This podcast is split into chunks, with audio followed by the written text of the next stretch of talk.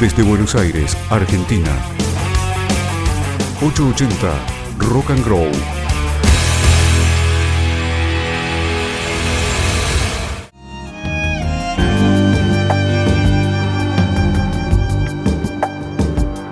Casi mañana, los miércoles a las 23, Isabel Grupo,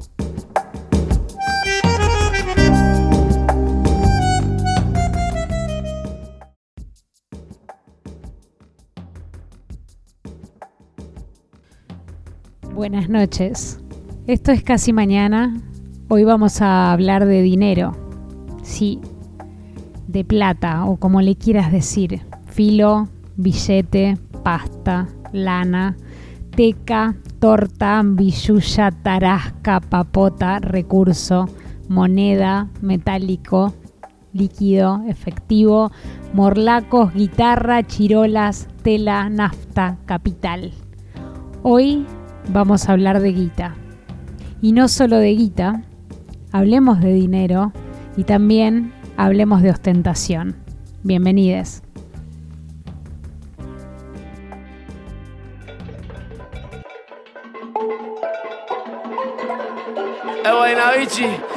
Fuerte.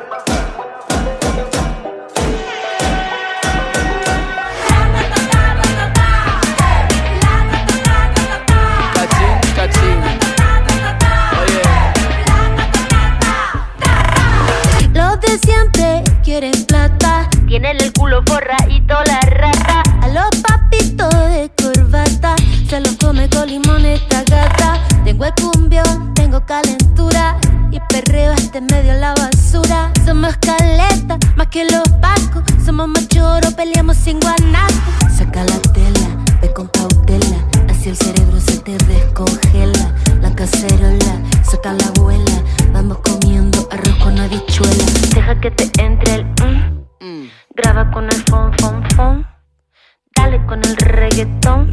Entonces siempre quieren plata, pum, pum, pum.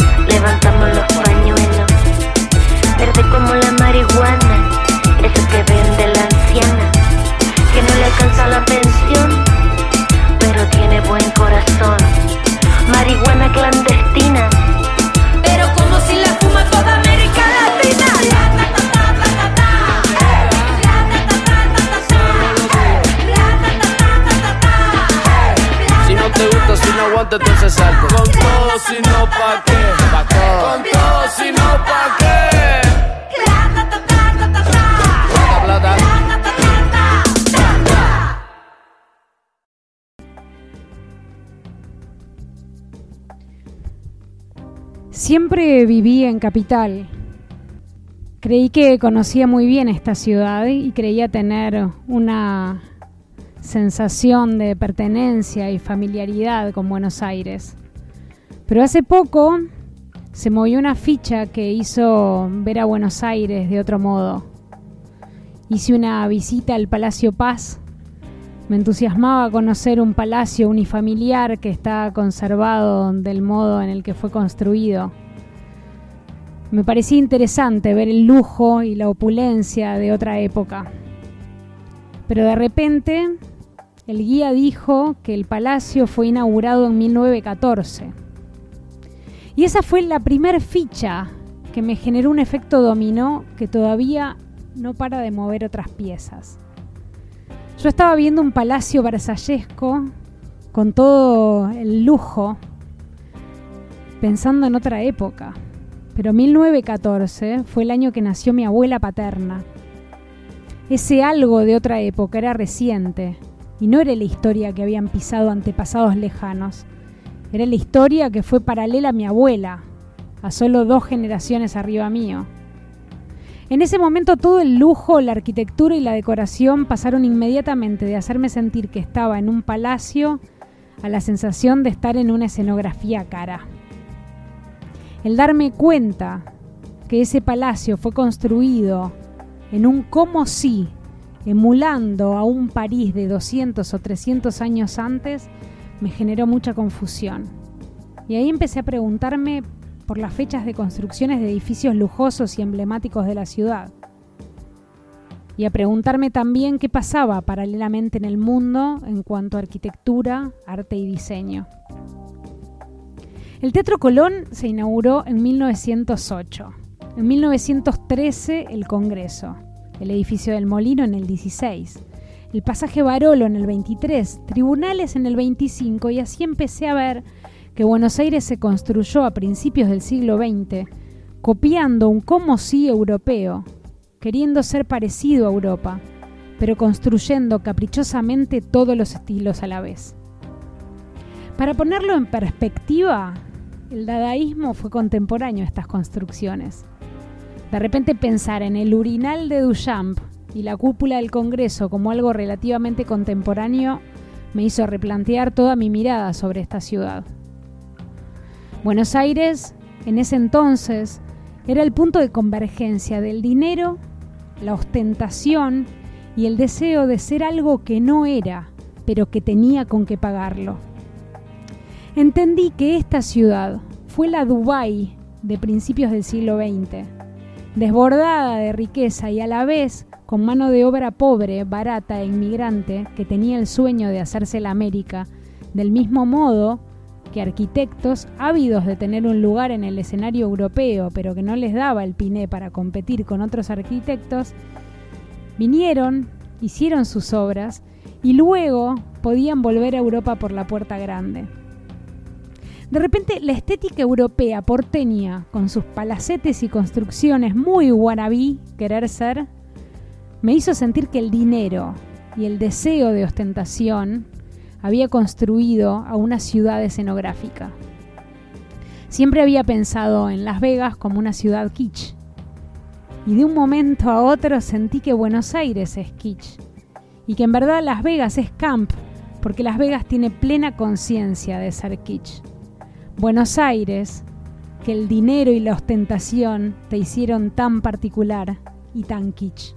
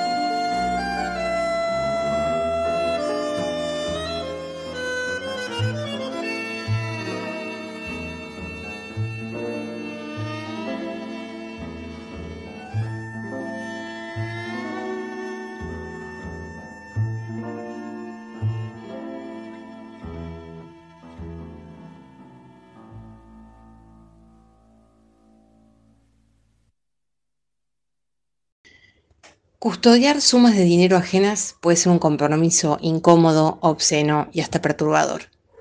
Ni siquiera pensarlo cuando ese custodio es un niño.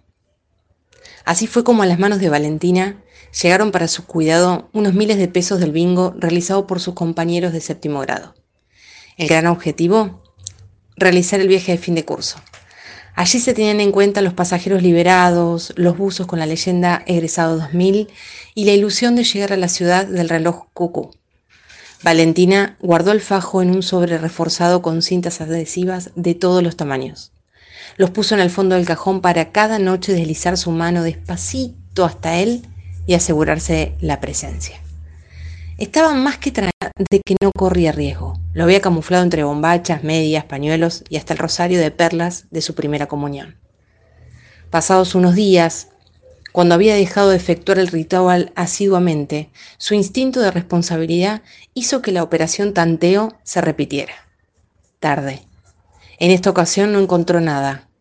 Buscó, sacó el cajón, revisó los de abajo, pensó que de tanto manosearlo lo había empujado bien hasta el fondo. Insistió entre las cajas de zapatos, sudó frío, quiso gritar.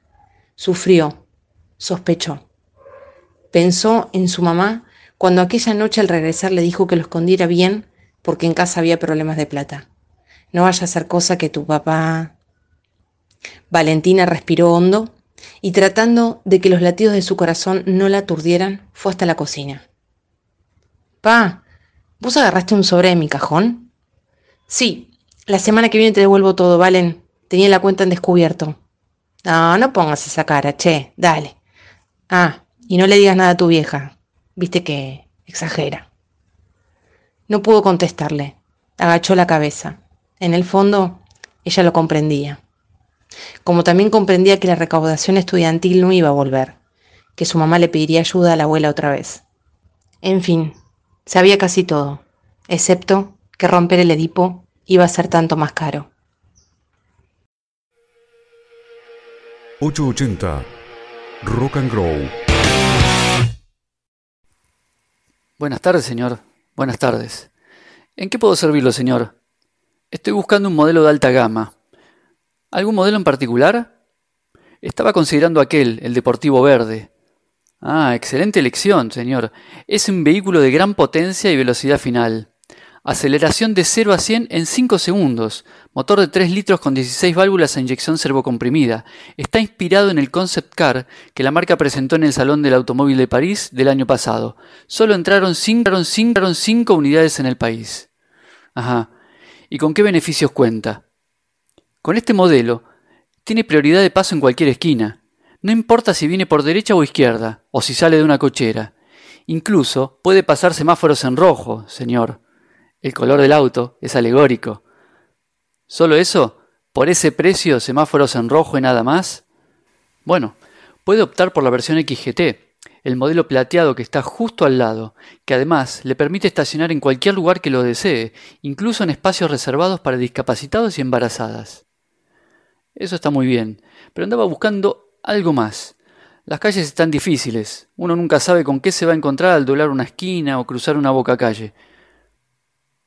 Bueno, si me permite sugerirle entonces, el clase AB1 tiene detalles de terminación que se realizan a medida del comprador, pero además lo exime de cualquier tipo de responsabilidad en caso de atropellar peatones imprudentes.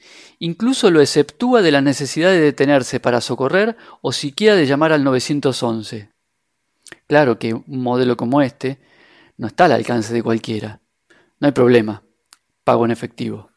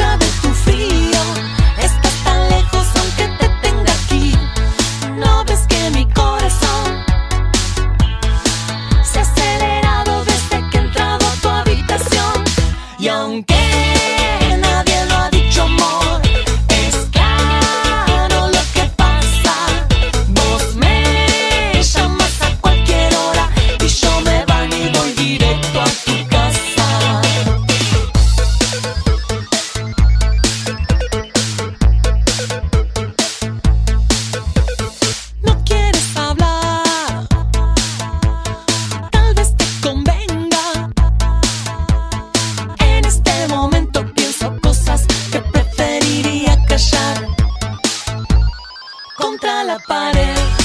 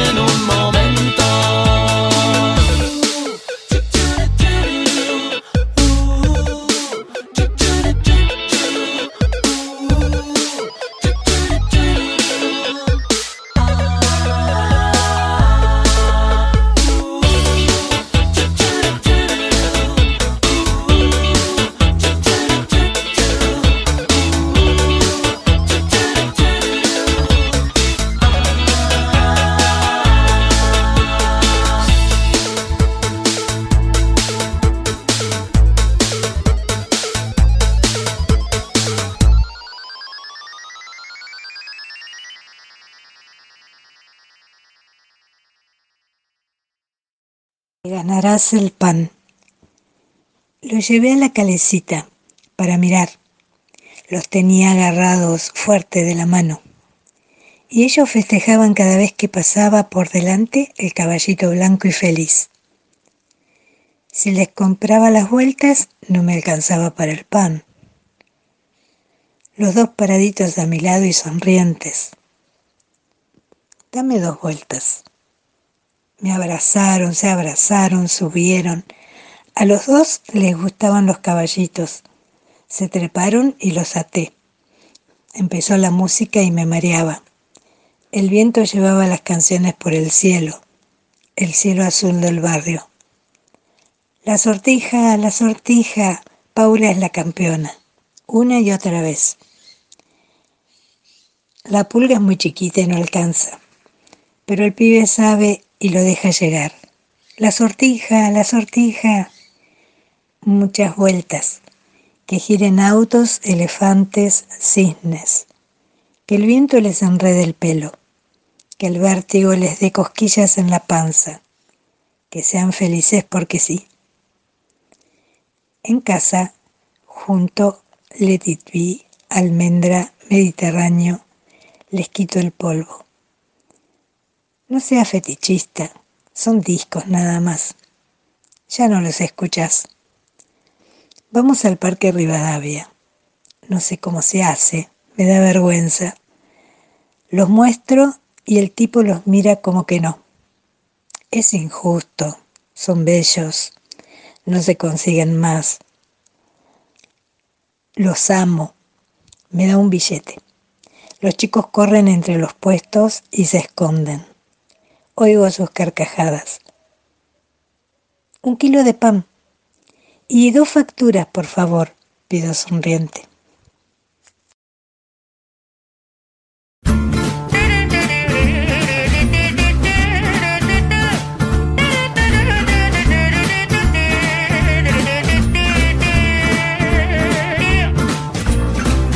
Donnez-moi une suite au Ritz, je n'en veux pas des bijoux de chez Chanel, je n'en veux pas. Donnez-moi une limousine, j'en ferai quoi? Offrez-moi du personnel, j'en ferai quoi? Un manoir à Neuchâtel, ce n'est pas pour moi. Offrez-moi la tour Eiffel, j'en ferai quoi?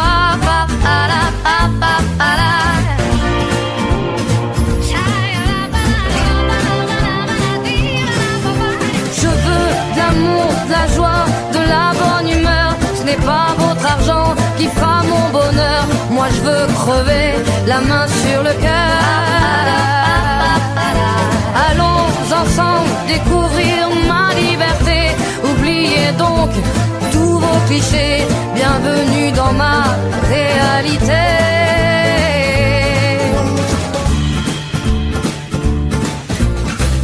J'en ai marre de bonnes manières, c'est trop pour moi. Moi mange avec les mains et je suis comme ça. Je parle fort et je suis France, excusez-moi. Fini l'hypocrisie, moi, je me casse de là. J'en ai marre des lampes de bois. Regardez-moi tout toute manière, je vous en veux pas. Et je suis comme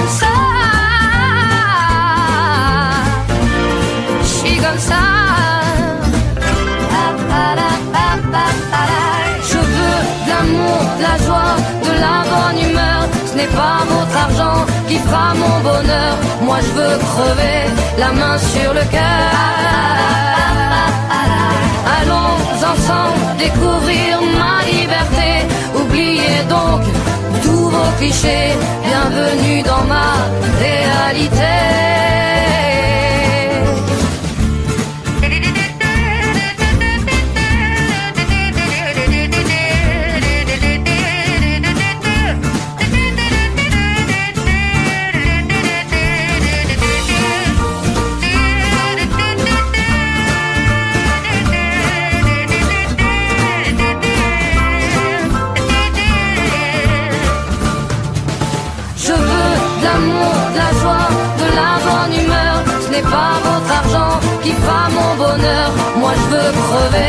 La main sur le cœur. Allons ensemble découvrir ma liberté. Oubliez donc tous vos clichés. Bienvenue dans ma réalité. Je veux l'amour, la joie, de la bonne humeur. Ce n'est pas votre argent qui fera mon bonheur. Moi je veux crever la main sur le cœur. Découvrir ma liberté. Oubliez donc tous vos clichés. Bienvenue dans ma réalité.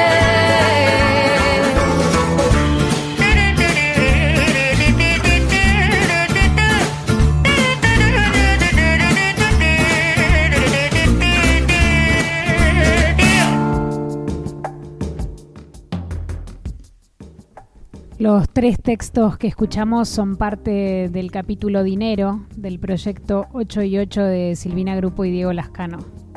Los tres estuvieron leídos por sus autores, gracias Verónica Giorgetti, Hernán Domínguez Nimo y María Cabane.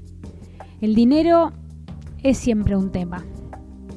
Tema de la vida, tema del arte.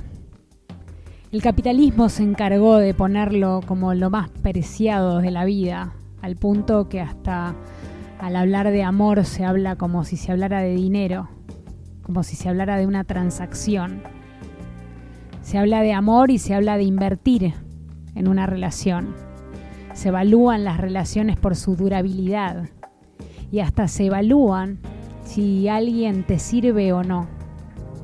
Incluso ya naturalizamos a las aplicaciones como forma de conocerse con alguien y las aplicaciones son casi una góndola de gente que elegimos por foto, edad y mínima descripción, con menos detenimiento que para mirar un producto en el supermercado. Tiramos las fotos de perfil a la derecha o a la izquierda según creamos que nos convenga, porque la conveniencia también pasó a estar dentro de los parámetros que parecieran definir un vínculo. ¿Cuál es tu relación con el dinero? ¿Es una preocupación el dinero? ¿Te preocupa no conseguirlo? ¿Te preocupa que te falte? ¿Te preocupa que nunca sea suficiente? Y con el amor, ¿cómo es tu relación con el amor? ¿También te preocupa que te falte? ¿También te preocupa no conseguirlo? ¿También te preocupa que nunca sea suficiente?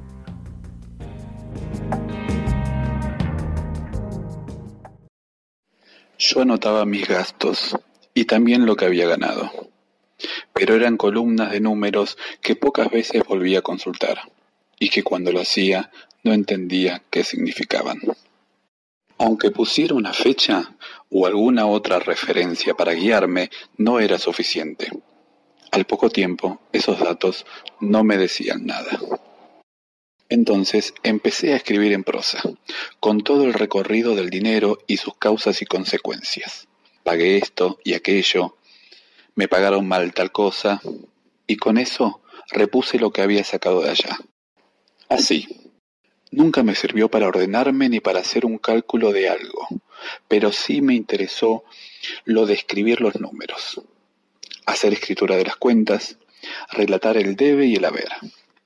Si las anotaciones habituales no conseguían retener algo del paso del dinero por mi vida, ni siquiera conseguían que pudiera controlarlo. Relatarlo así me permitió observar su presencia como una puntuación, un ritmo. Escribiendo este diario del dinero me sentí haciendo una inversión. Invertí los términos. Gastar es una nueva oportunidad de contar y ganar es perder la vergüenza y desnudar cuánto recibo por mis trabajos. Empecé a revisar viejos diarios que no tenían esta intención de antemano y me di cuenta que ahí estaba el mismo ritmo, esa aparición del dinero en medio de todas las experiencias de la amistad, de la familia, del amor, de la música, del cine y de la escritura misma, acompañando el agobio y el alivio de los trabajos y los días. Quise que las entradas estuvieran desordenadas, como si un viento hubiese entrado por la ventana y volado las hojas. Y, como si de verdad esto sucediera, que en medio de eso hubiese islas de orden cronológico también. Una forma de contar el dinero que puede servir como materia de análisis para economistas y sociólogos. Un registro para que los chismosos revisen o para quien pueda llegar a preguntarse de qué modo sobrevive en este mundo alguien como yo.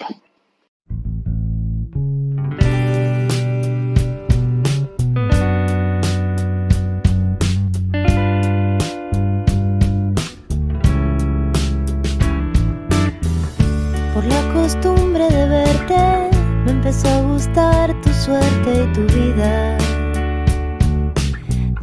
Demasiado cerca de la mía. Decímelo otra vez, no entendí nada.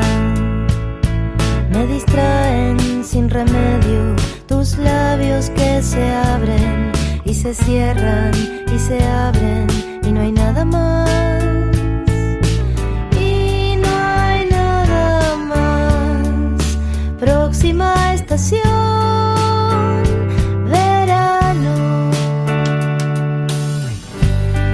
la alarma de nuevo, subo la luz para verte. Algo me dice que estás lejos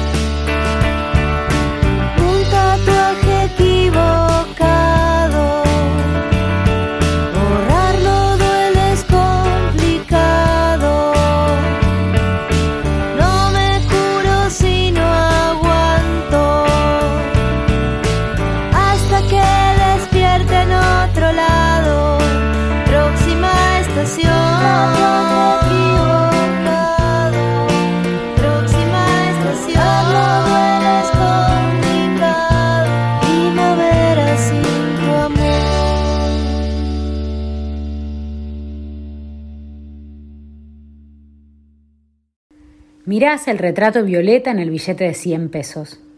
Cara de camafeo, impecable acá y en cada una de las representaciones que hay de ella. Te parece que hoy no existen mujeres de esa edad que tengan perfil para monumento. Pero mírala. ¿Quién hubiera dicho que era una chica cuando se murió? Vos también a los 20 ya tenías pinta de señora. Te casaste y te ataste el pelo como ella. Hay fotos. Tienen que estar por algún lado.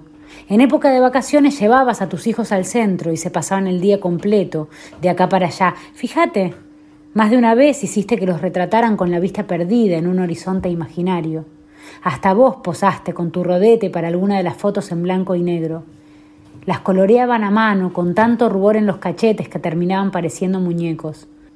La mejor es una de Ernesto haciendo puchero. Te hubiera encantado enmarcarla. Lo reconocías en su berrinche. Pero Horacio te dijo que no, que cómo habías pagado por semejante porquería, que ese fotógrafo era un vivo bárbaro. Buscala y ponela arriba del aparador, así Ernesto la ve cuando venga. Te hacías la superada, la que era moneda corriente, aunque para vos también era un acontecimiento salir del oeste e ir a la capital. Te vestías bien, te ponías lo que creías que usaban las mujeres para ir a trabajar a las oficinas. ¿De dónde venís con esa pinta? te preguntaba Horacio cuando te veía volver arrastrando a los pibes, agotada, pero con una elegancia remanente que no se te despeinaba del todo. Cada vez que tomabas el tren al centro, tu madre te pedía que te arrimaras a la cedería Víctor y le trajeras algún género. No voy a Europa, mamá. Allá tienen lo mismo que en la avenida, le decías. Y ella te miraba con esa cara a la que no le podías decir que no. No importaba en qué barrio ibas a estar, para ella, si era en la capital te quedabas cerca y punto, no se discutía. No te pedía ir con vos, pero si vos ibas, tenías que traerle un paquete. En ese tiempo ya vivía con ustedes y, aunque no cosía más para afuera, todo lo que se ponía se lo hacía ella y era lapidaria con la ropa que vos te comprabas. ¡Qué bronca te daba!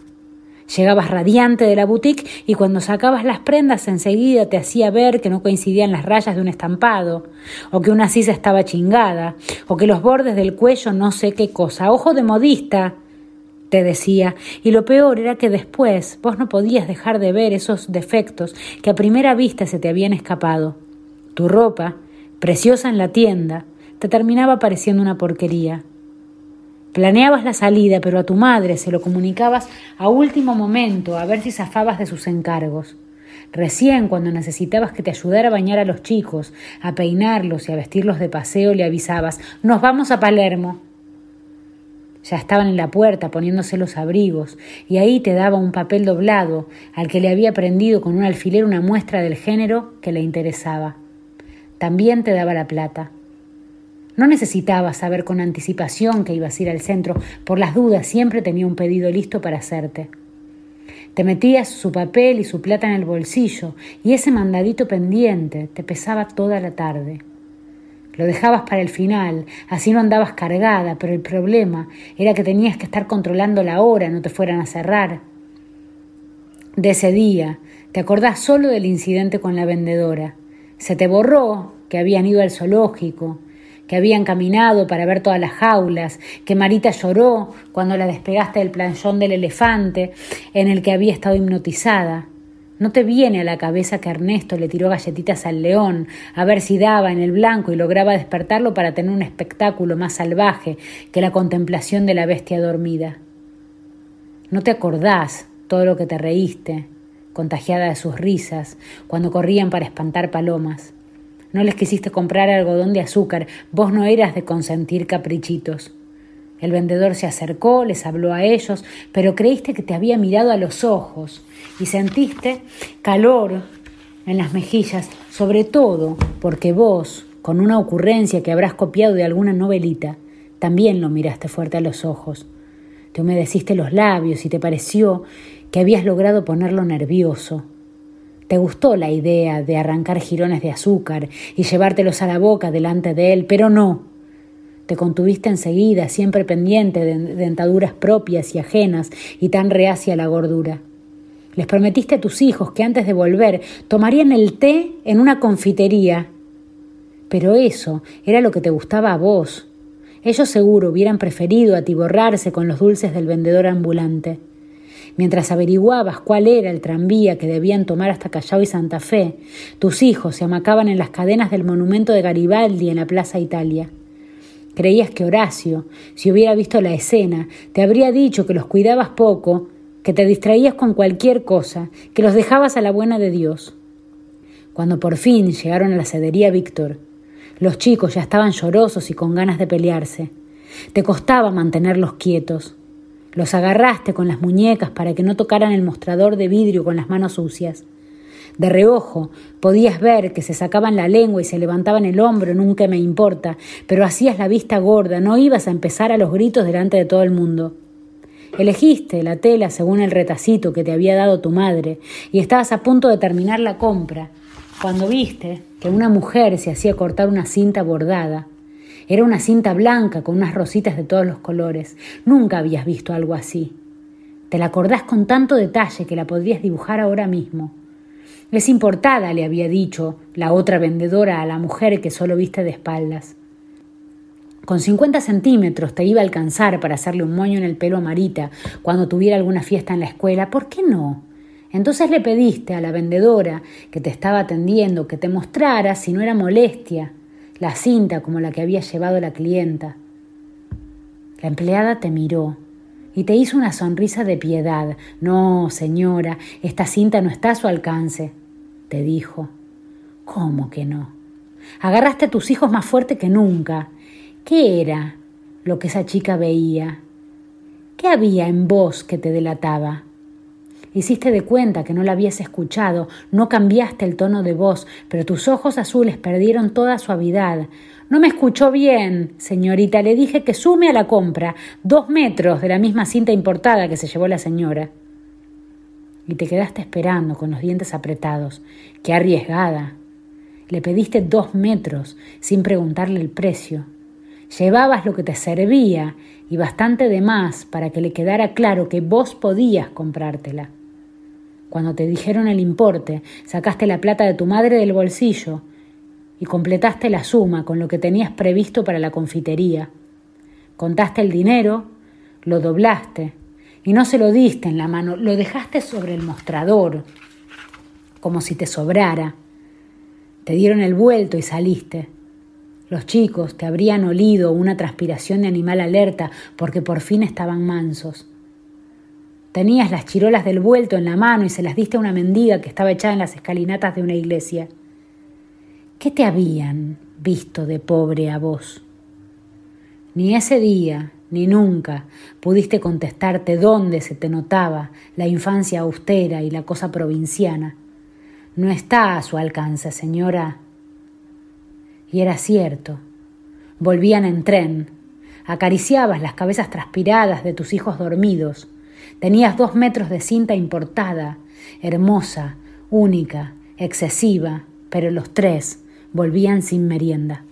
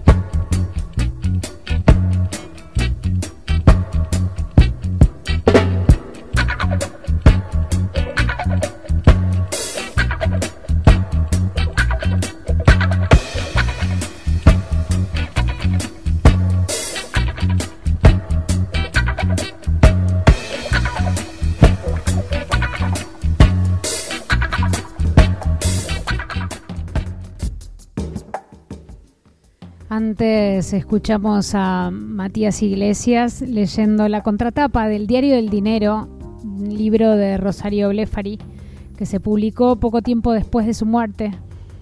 Y antes habíamos, eh, recién digo, habíamos escuchado a Silvina Grupo leyendo un fragmento de su novela Oeste. ¿Te preguntaste alguna vez, como se lo preguntó Elsa, la protagonista de Oeste, ¿En qué se te nota lo que te falta? Estuve pensando en el tener, en qué es lo que uno tiene, qué es lo que uno ostenta. Y en este mundo tan virtualizado en el que posteamos muchas imágenes, me pregunté y pregunté abiertamente qué es lo que ostentamos. ¿Ostentamos lo que más queremos? ¿Ostentamos lo que creemos que va a gustarle a los demás? ¿Habrá algo de verdad en el refrán dime qué presumes y te diré lo que careces? ¿Será que puede verse la falta en lo que uno ostenta? ¿Qué ostentás vos en redes? Me respondieron cosas muy variadas y son todas cosas que suelo ver en los posteos. Me dijeron que ostentan a lesijes, sus logros, que ostentan comidas ricas, bebidas, que ostentan kilómetros corridos, piernas trabajadas, que ostentan diplomas, libros leídos, amigos, chongues. Y me pregunto también, y lo pregunté, si hay algo que te moleste que ostenten los demás. Y también las respuestas fueron variadas, pero hubo algunas que se repitieron. Y una es que molesta que ostenten cosas que uno sabe que son mentiras otra fue Historias de Amor de Película. Y la que más se repitió es que molesta la ostentación de cuerpos fit o abdominales marcados. ¿Por qué será que puede molestar a alguien que uno ostente algo de su vida? ¿Será que de algún modo lo que alguien presuma puede ponernos en duda lo que tenemos, lo que nos falta? ¿Será que a veces cuando vemos redes nos olvidamos que son redes y que esa no es la vida?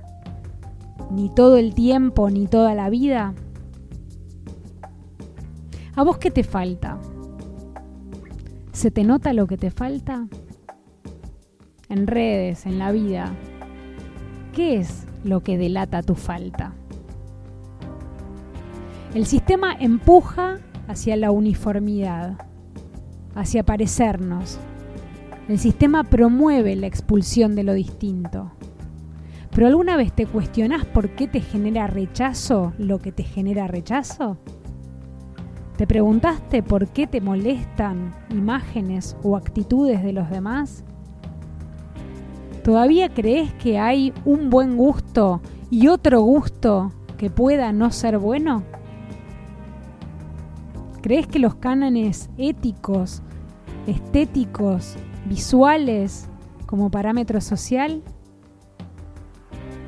¿Te parece que ostentar cosas que para vos no sean aceptables es de mal gusto? ¿Te molesta el mal gusto?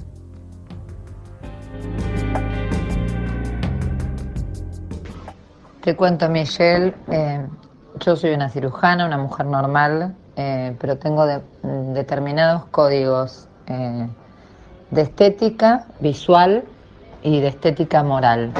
Y me parece que la gente que compró el agua eh, difiere mucho de eso. Te cuento, la gente no se ve mala, se ve buena, pero se ven unos, una gente que viene de, se ve que de barrios visualmente no, no muy buenos y la verdad que a mí no me divierte estar en Nordelta mirando el lago y viendo gente que en una reposera de Mar del Plata eh, se va al muelle y toma mate.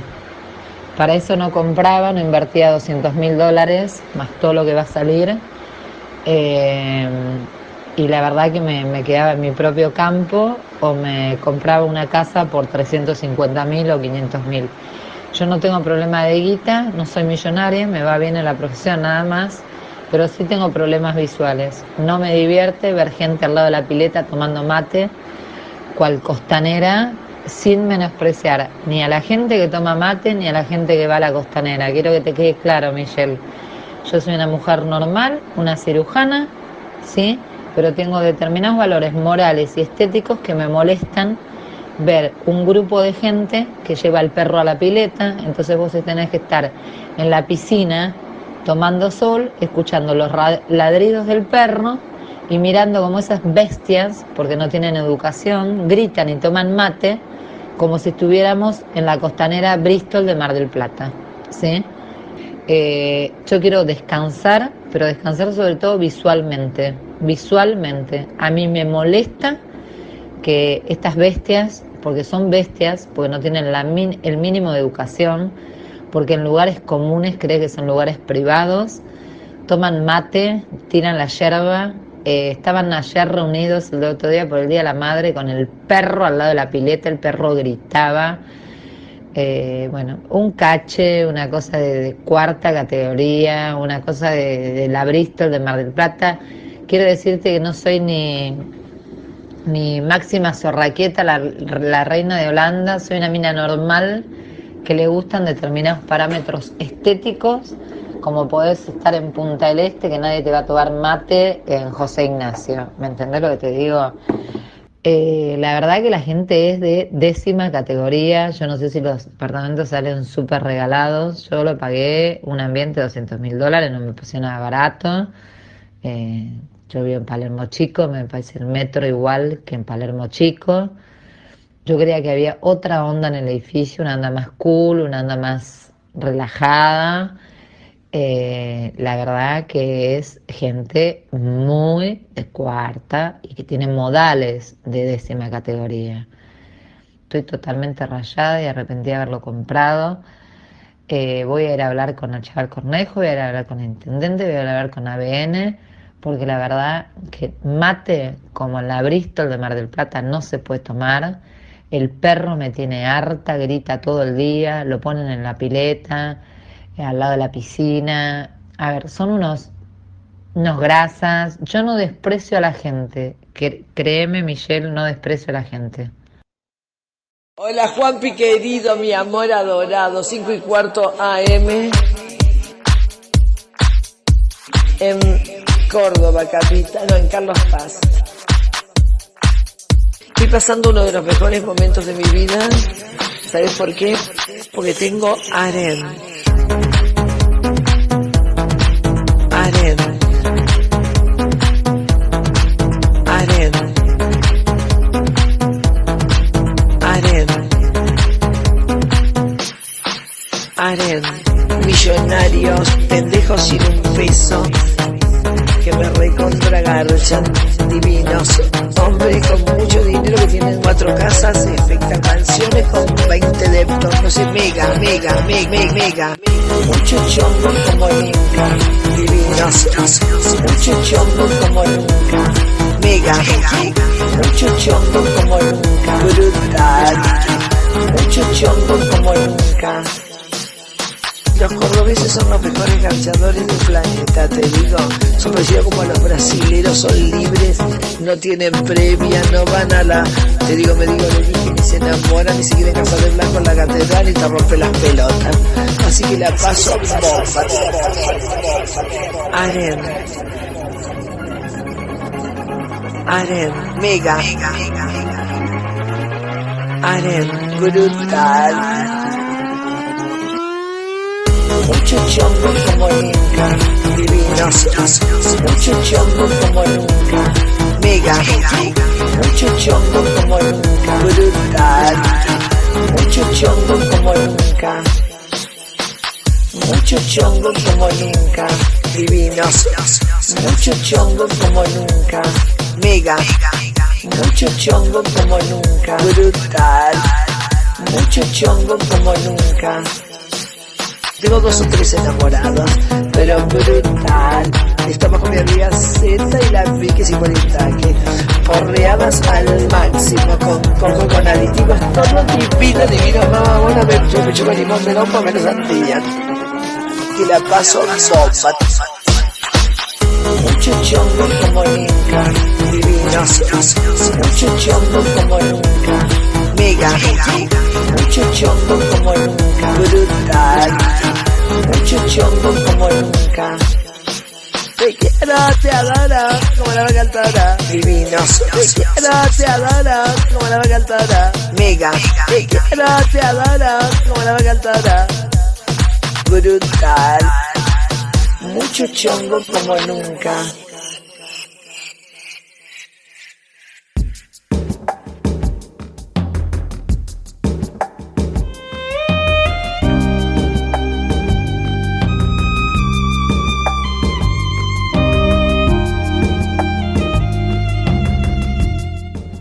Vuelvo a agradecer a quienes leyeron sus textos en el programa de hoy. Verónica Giorgetti, Hernando Domínguez Mimo, María Cabane, Silvina Grupo. Gracias también Matías Iglesias por tu lectura del texto de Rosario Blefari. Y gracias a Nicolás Tabush, que me invitó al Palacio Paz y que hizo que se detonara este deseo de pensar en el dinero y la ostentación en relación a la ciudad y las construcciones. Que tengan buenas noches, que descansen cuando descansen. Y no me digan que se duermen en cuanto apoyan la cabeza en la almohada, porque este tipo de ostentación a una insomne como yo la hace reventar de la envidia. Sueñen lindo, que ya es mañana. Buenas noches.